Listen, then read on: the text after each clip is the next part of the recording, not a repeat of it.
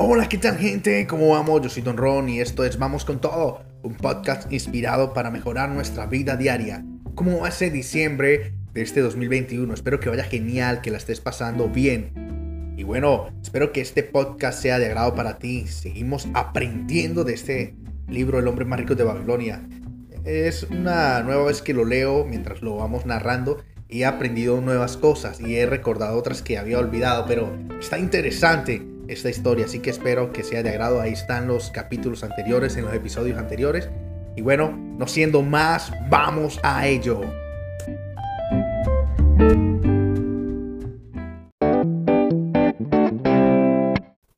El hombre más rico de Babilonia. Capítulo 6. El prestamista de oro de Babilonia. 50 monedas de oro. El fabricante de lanzas de la vieja Babilonia Nunca había llevado tanto oro en su bolsa de cuero. Volvía feliz caminando en grandes zancas por el camino real del palacio. El oro tintineaba alegremente en la bolsa que colgaba de su cinturón y se movía con un suave vaivén cada vez que daba un paso. Era la música más dulce que jamás hubiera oído. Cincuenta monedas de oro. Le costaba creer en su buena suerte cuánto poder había en esa pieza que tintineaba. Podría procurarle todo lo que quisiera, una casa enorme, tierras, un rebaño, camellos, caballos, carros, todo lo que deseara. ¿Qué haría con ella? Aquella noche, mientras tomaba una calle traversal y apresuraba su paso hacia la casa de su hermana, no podía pensar en otra cosa más que en las pesadas y brillantes monedas que ahora le pertenecían.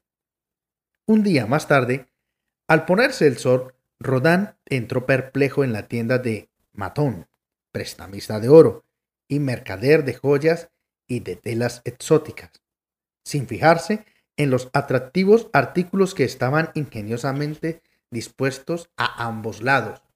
Cruzó la tienda y se dirigió a las habitaciones de la parte posterior. Encontró al hombre que buscaba, Matón tendido en una alfombra y saboreando de la comida que le había servido su esclavo negro. Me gustaría pediros un consejo porque no sé qué hacer. Rodán estaba de pie con las piernas abiertas, y por debajo de la chaqueta de cuero entreabierta se adivinaban sus pechos peludo. La figura delgada y pálida de Matón le sonrió y le saludó con afabilidad.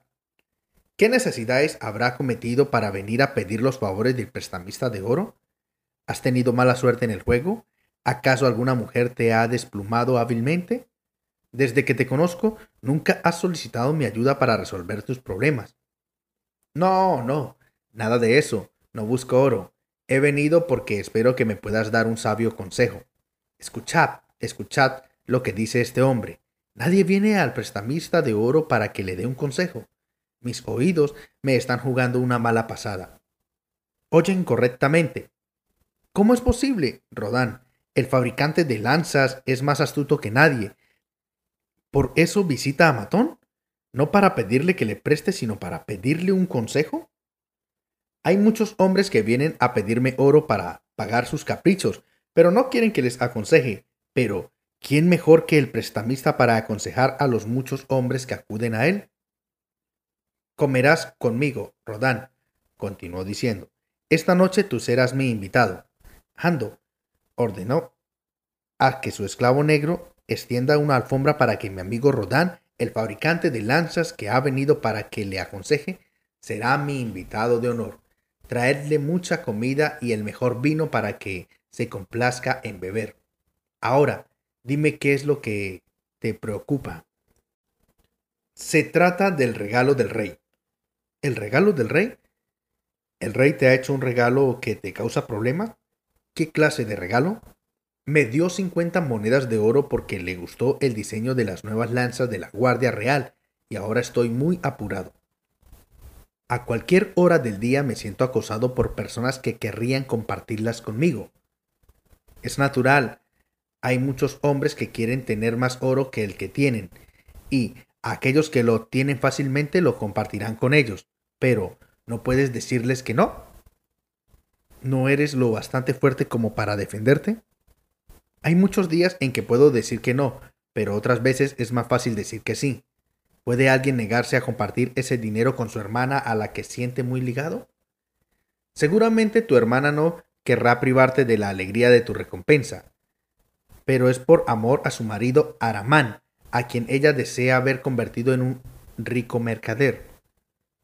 Cree que nunca ha tenido suerte y quiere que le preste el oro para que pueda convertirse en un próspero mercader y después devolverme el dinero con beneficios. Amigo mío, prosiguió Matón, este asunto que quieres discutir es muy interesante. El oro otorga a quien lo posee una gran responsabilidad y a cambio su posición social frente a los compañeros. Despierta el temor de perderlo o de ser engañado. Produce una sensación de poder y permite hacer el bien, pero en otras ocasiones las buenas intenciones pueden causar problemas. ¿Has oído hablar alguna vez del granjero de Nínive que era capaz de entender el lenguaje de los animales? No es el tipo de fábula que a los hombres les gusta contar en casa de herreros. Te voy a contar para que aprendas que el hecho de tomar prestado o de prestar hay algo más que el paso del oro de una mano a otra. El granjero, que entendía lo que decían los animales entre ellos, todas las noches se paraba solo para escuchar lo que hablaban. Una noche oyó al buey quejarse al asno de la dura de su destino. Arrastro el arado desde la mañana hasta la noche. Poco importa que haga calor, que esté cansado o que la yunta me irrite en el cuello. Igualmente tengo que trabajar. En cambio, tú eres una criatura hecha para el ocio, decorado con una manta de color. No tienes otra cosa que hacer que llevar a nuestro amo a donde desee ir. Cuando no va a ninguna parte, descansas y pases durante todo el día. El asno a pesar de sus peligrosos cascos, era de naturaleza buena y simpatizaba con el buen. Amigo mío, respondió, trabajas mucho y me gustaría aliviar tu suerte. Así que voy a contarte cómo puedes tener un día de descanso. Por la mañana, cuando vengan a buscar el esclavo para la labranza, tiéndete en el suelo y empieza a mugir sin cesar para que digas que estás enfermo y que no puedes trabajar. Entonces el buey siguió el consejo del asno a la mañana siguiente, y el esclavo se dirigió a la granja y le dijo al granjero que el buey estaba enfermo y que no podía arrastrar el arado. En este caso, dijo el granjero, unce al asno, pues igual hay que labrar la tierra.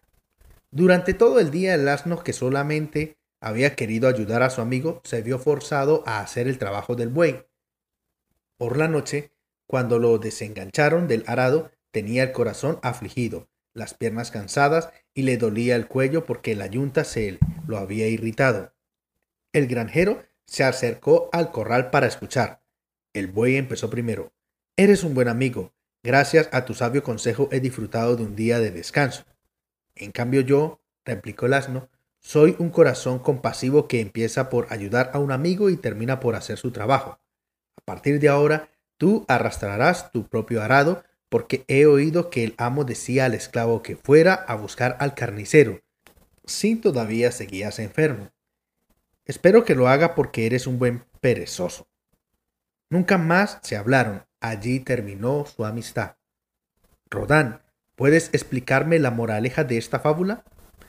Es una buena fábula, respondió Rodán, pero yo no veo la moraleja.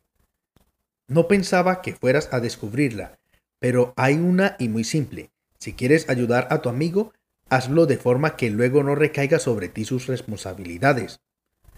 No se me había ocurrido eso. Esa es una moraleja muy sabia. No deseo que caiga las responsabilidades de mi hermana y de su marido. Pero dime, tú que prestas dinero a tanta gente, ¿acaso los que te piden dinero prestado no te lo devuelven? Matón sonrió con el gesto que permitía la experiencia. ¿Acaso sería un buen prestamista si no me devolvieran? ¿No crees que el prestamista tiene que ser lo suficientemente listo como para juzgar con precaución si el oro que presta será de utilidad para el que lo pide prestado y después será devuelto?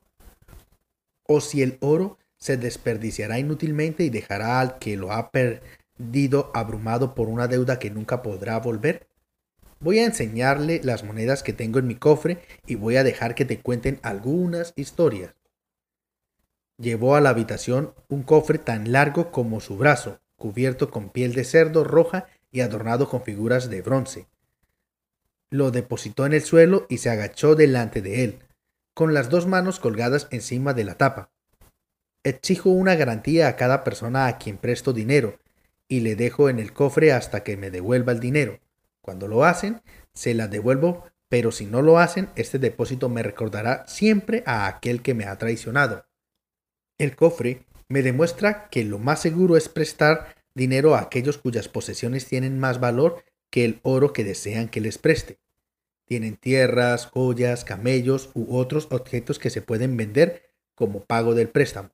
Algunas de las prendas que me dan tienen más valor que el préstamo. Con otras prometen entregarme una parte de sus propiedades como pago si no lo devuelven. Gracias a esta clase de préstamos me aseguro de que me devuelvan el oro con intereses, ya que el préstamo se basa en el valor de la propiedad. Hay otra categoría de personas que piden dinero prestado. Los que pueden ganar dinero. Son como tú, trabajan o sirven y se les paga. Cuando con sus ingresos son honestos y no tienen mala suerte, sé que ellos también pueden devolver el oro que se les prestó y los intereses a los que tengo derecho. Estos préstamos se basan en el esfuerzo humano. Los otros son los que no poseen propiedades y tampoco ganan dinero. La vida es dura y siempre habrá gente que no podrá adaptarse. Mi cofre podría reprocharme más tarde que le presté dinero aunque sea menos que un céntimo. A menos que buenos amigos del que me ha pedido el dinero me garantizara su devolución. Matón soltó el cerrojo y abrió la tapa. Rodán se acercó a mirar con curiosidad. Había un collar de bronce encima de una tela de color escarlata. Matón tomó la joya y la acarició con cariño. Esta prenda siempre estará en mi cofre porque su propietario está muerto. La conservo cuidadosamente y me acuerdo mucho de él, porque era un buen amigo. Hicimos buenos negocios juntos hasta que trajo a una mujer del este, que no se parecía en nada a nuestras mujeres, con la que se casó. Una criatura deslumbrante, malgastó todo su oro para colmar todos los deseos de ella. Cuando ya no le quedaba más oro, acudió a mí angustiado. Le aconsejé, le dije que se dejara ayudar una vez más y dirigir sus negocios. Juró por el signo del gran toro que retomaría las riendas de sus asuntos, pero eso no ocurrió. Durante una pelea, aquella mujer le hundió un cuchillo en el corazón, del mismo modo que él le había desafiado a que hiciera. ¿Y ella? preguntó Rodán. Sí, este collar era suyo. Matón cogió la bella tela color escarlata. Preso de amargos remordimientos, se lanzó al Éufrates. Nunca me devolverán estos dos préstamos. El cofre te explica, Rodán, que los que piden dinero prestado y son muy apasionados constituyen un gran riesgo para el prestamista de oro. Ahora te voy a contar otra historia diferente. Buscó un anillo esculpido en un hueso de buey. Esta joya pertenece a un granjero. Yo compro las alfombras que sus mujeres tejen. Los saltamontes devastaron sus cosechas y sus trabajadores no tenían nada que comer. Le ayudé a la cosecha siguiente. Me devolvió el dinero. Más tarde volvió a visitarme y me dijo que un viajante le había hablado de unas extrañas cabras que habían en tierras lejanas. Tenía el pelo tan suave y fino que sus mujeres podían tejer las alfombras más bellas que se hubieran visto jamás en Babilonia. Quería poseer este rebaño pero no tenía dinero, así que le presté el oro necesario para el viaje y la compra de las cabras. Ahora ya tiene su rebaño y el año que viene voy a sorprender a los amos de Babilonia con las alfombras más caras que nunca hayan tenido la oportunidad de comprar. Pronto le devolveré el anillo. Insiste en devolverme el dinero rápidamente. ¿Acaso hay personas que piden dinero prestado que hacen esto? inquirió Rodán. Sí, me piden dinero prestado con el fin de ganarlo. Lo adivino y acepto el préstamo. Pero si lo hacen para pagar sus caprichos, te advierto que sean prudentes si quieres recobrar el oro. Cuéntame una historia de esta joya, pidió Rodán, mientras tomaba con sus manos un brazalete de oro incrustado de extraordinarias piedras. ¿Te interesan las mujeres, amigo mío? bromeó Matón. Soy bastante más joven que tú, replicó Rodán. De acuerdo, pero esta vez te imaginas un romance donde no lo hay. La propietaria es gorda y está arrugada y habla tanto para decir tan poco que me enoja. Antaño tenía mucho dinero y sus hijos y ella eran buenos clientes, pero el tiempo les trajo desgracias. Le hubiera gustado hacer de su hijo un mercader. Un día vino a mi casa y me pidió dinero prestado para que su hijo pudiera asociarse con el propietario de una caravana que viajaba con sus camellos y trocaba en una ciudad lo que compraba en otra. El hombre demostró ser un canalla, porque dejó al pobre chico en una ciudad lejana y sin dinero y sin amigos. Tras abandonarlo mientras dormía, quizás cuando sea adulto me devolverá el dinero. Desde entonces no recibo ningún interés por el préstamo, solo palabras vanas, pero reconozco que las joyas valen el préstamo. ¿Y esta mujer te pido algún consejo sobre este préstamo? Al contrario, se imaginó que su hijo era un hombre poderoso y rico de Babilonia. Sugerirle lo contrario hubiera enfurecido. Solamente tuve derecho a una reprimida. Sabía que corría un riesgo porque su hijo era inexperto, pero como ella ofrecía garantía, no pude negarle el préstamo. Esto, continuó Matón mientras agitaba un pedazo de cuerda anudado, pertenece a Nebatur, el comerciante de camellos. Cuando compra un rebaño que cuesta más de lo que posee, me trae este nudo y yo le hago un préstamo según sus necesidades. Es un comerciante muy listo. Confío en mi juicio y puedo prestarle dinero tranquilamente. Muchos otros mercaderes de Babilonia también gozan de mi confianza porque su conducta es honrada. Los hombres que me entregan un depósito entran y salen regularmente del cofre. Los buenos mercaderes forman un activo en nuestra ciudad y para mí es beneficioso ayudarles a mantener vivo el comercio para que Babilonia prospere. Matón tomó un escarabajo esculpido en una turquesa y lo lanzó desdeñosamente al suelo. Es un insecto de Egipto. Al joven que posee esta piedra no le importa demasiado que algún día yo recupere el oro. Cuando se lo reclamo, me responde, ¿cómo puedo devolverte el dinero si la desgracia se cierren sobre mí? ¿Tienes a otros? ¿Qué puedo hacer?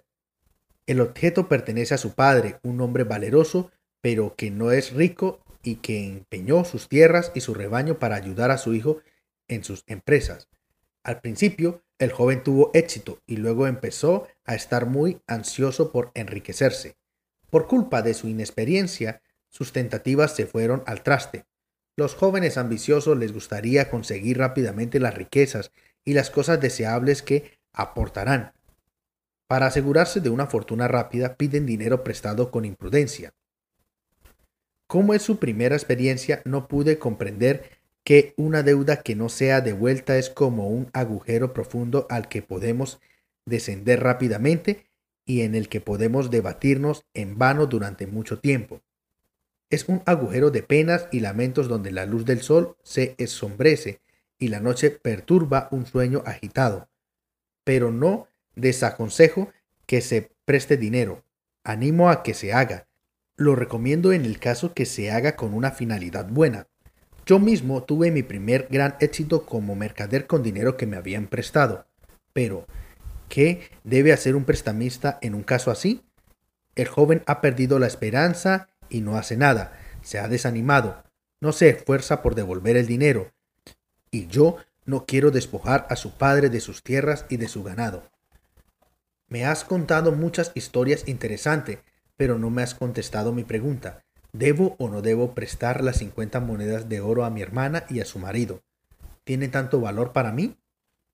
Tu hermana es una mujer valiente y le tengo mucha estima. Si su marido viniera a verme para pedirme 50 monedas de oro, le preguntaría para qué iba a emplearlas. Si me contestara que quiere ser mercader como yo y tener una tienda de joyas y de muebles, le diría, ¿conoces el oficio? ¿Sabes dónde se puede comprar barato? ¿Acaso podría responderme afirmativamente a estas preguntas? No, no podría, admitió Rodán. Me ayudó mucho a fabricar lanzas y también ayudó en otras tiendas. Entonces, le diré a que su objetivo no es sensato. Los mercaderes tienen que aprender su oficio. su ambición más que encaminable no es, no es lógica y por lo tanto no le prestaría dinero.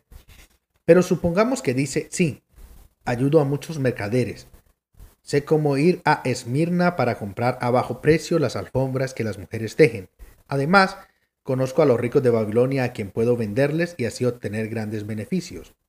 Entonces, le diría, tu objetivo es sensato y tu ambición es digna.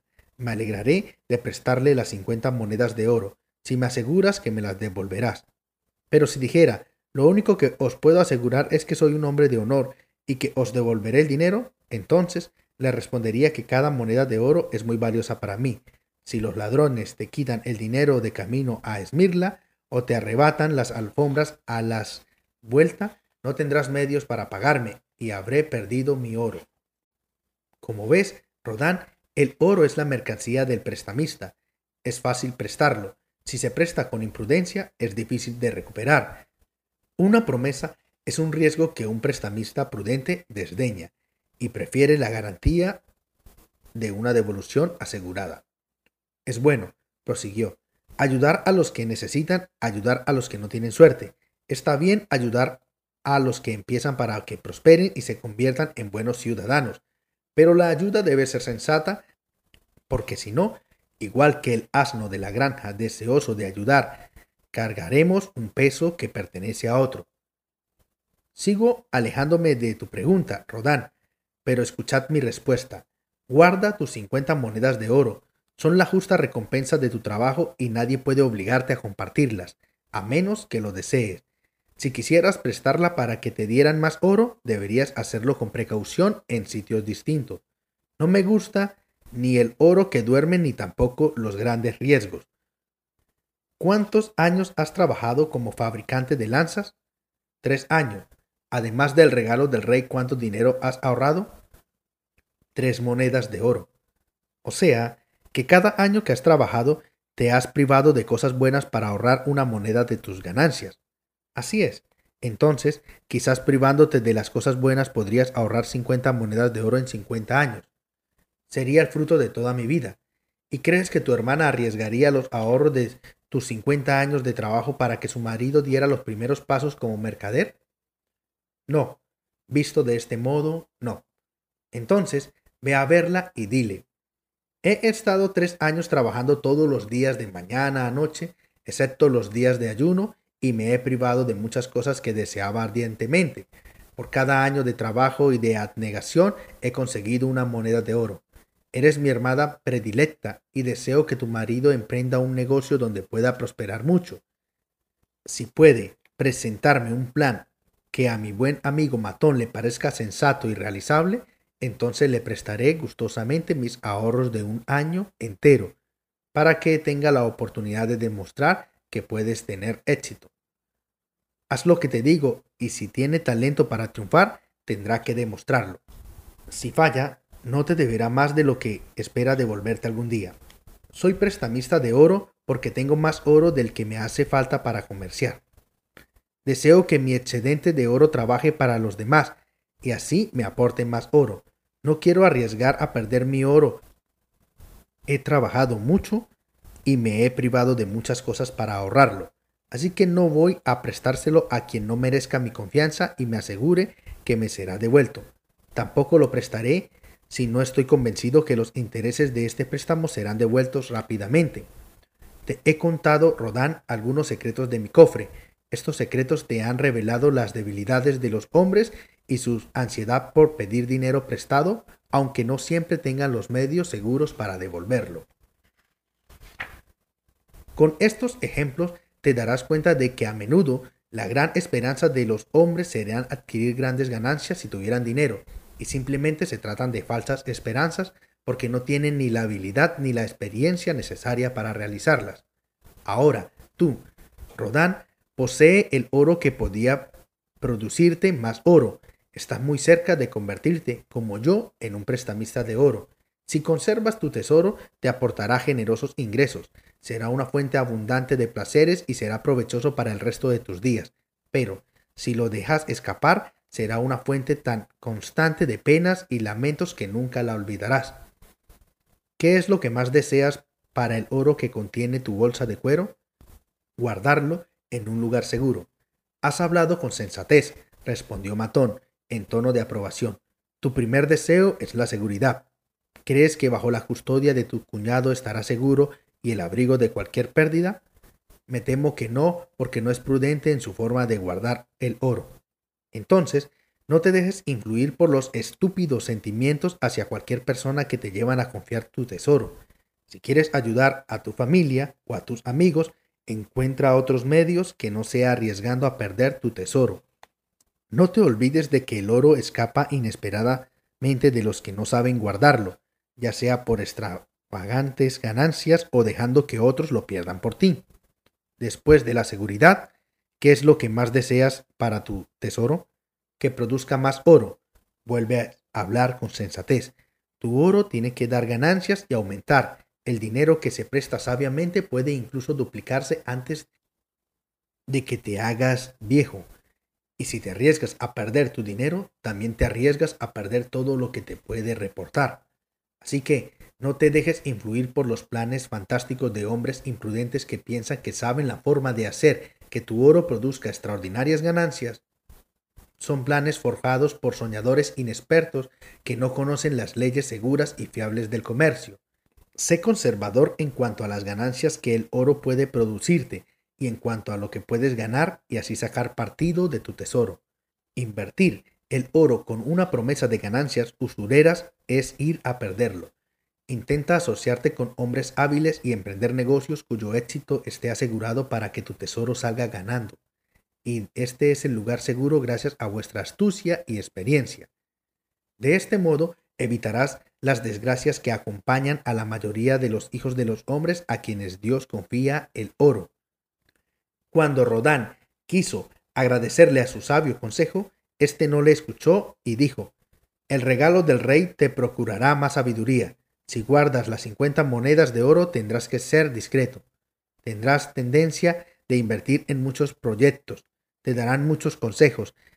Tendrás muchas oportunidades de obtener grandes beneficios. Antes de prestar ninguna moneda de oro, tienes que asegurarte de que te serán de vuelta. Si quieres más consejo, vuelve a visitarme. Te lo daré gustosamente.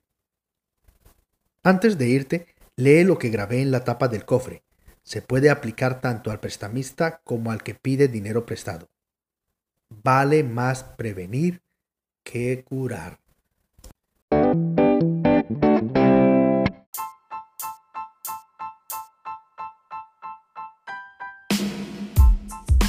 ¿Qué tal gente? ¿Qué tal les ha parecido este nuevo capítulo del hombre más rico de Babilonia? El prestamista de oro. Creo que trae enseñanzas interesantes. A mí mismo me ha ocurrido también el error de prestar sin garantía y he perdido grandes cantidades de mis ahorros. Y cuando lo vuelvo a leer digo, wow, Ron, me voy a volver cada vez un poco más estricto y más analítico a la hora de prestar mi dinero. Es que también te ha pasado que has prestado dinero y de pronto no, lo tienes de vuelta con la misma facilidad. Y es porque lo prestamos a personas que quizás eh, lo agarran para su beneficio o para hacer sus caprichos, muchos de los que tú te has, tenido de, de gastar. En lo personal eso es lo que me ha sucedido a mí. Así que ahí está la historia también del asno y el buey. Como muchas veces nosotros queremos ayudar a otras personas y terminamos pagando lo que ellos deberían pagar o terminamos cargando sus responsabilidades, ya sea porque les prestamos nuestro dinero y con eso cubren sus responsabilidades y luego no lo devuelven y nosotros sí perdemos esa cantidad de dinero. Así que este capítulo está interesante. Debemos tener muy en cuenta a quién prestamos dinero, porque o perdemos dinero o perdemos amistades o hacemos un buen negocio. Y para hacer un buen negocio hay que tener garantías. No siendo más, este capítulo fue algo extenso, pero espero que lo escuches una vez más y que puedas sacar tus apuntes y que bueno, sea de ayuda para ti. Recuerda que puedes seguirme en las redes sociales como Don Ron Oficial, en YouTube, en Facebook, en Instagram y en mi página web www.donronoficial.com. Y también recuerda escribirme por Instagram, por Facebook. Puedes escribirme allí, dejar un mensaje, qué tal te ha parecido estos podcasts. Recuerden que hoy es un día para ir con todo y vamos con todo. Bendiciones.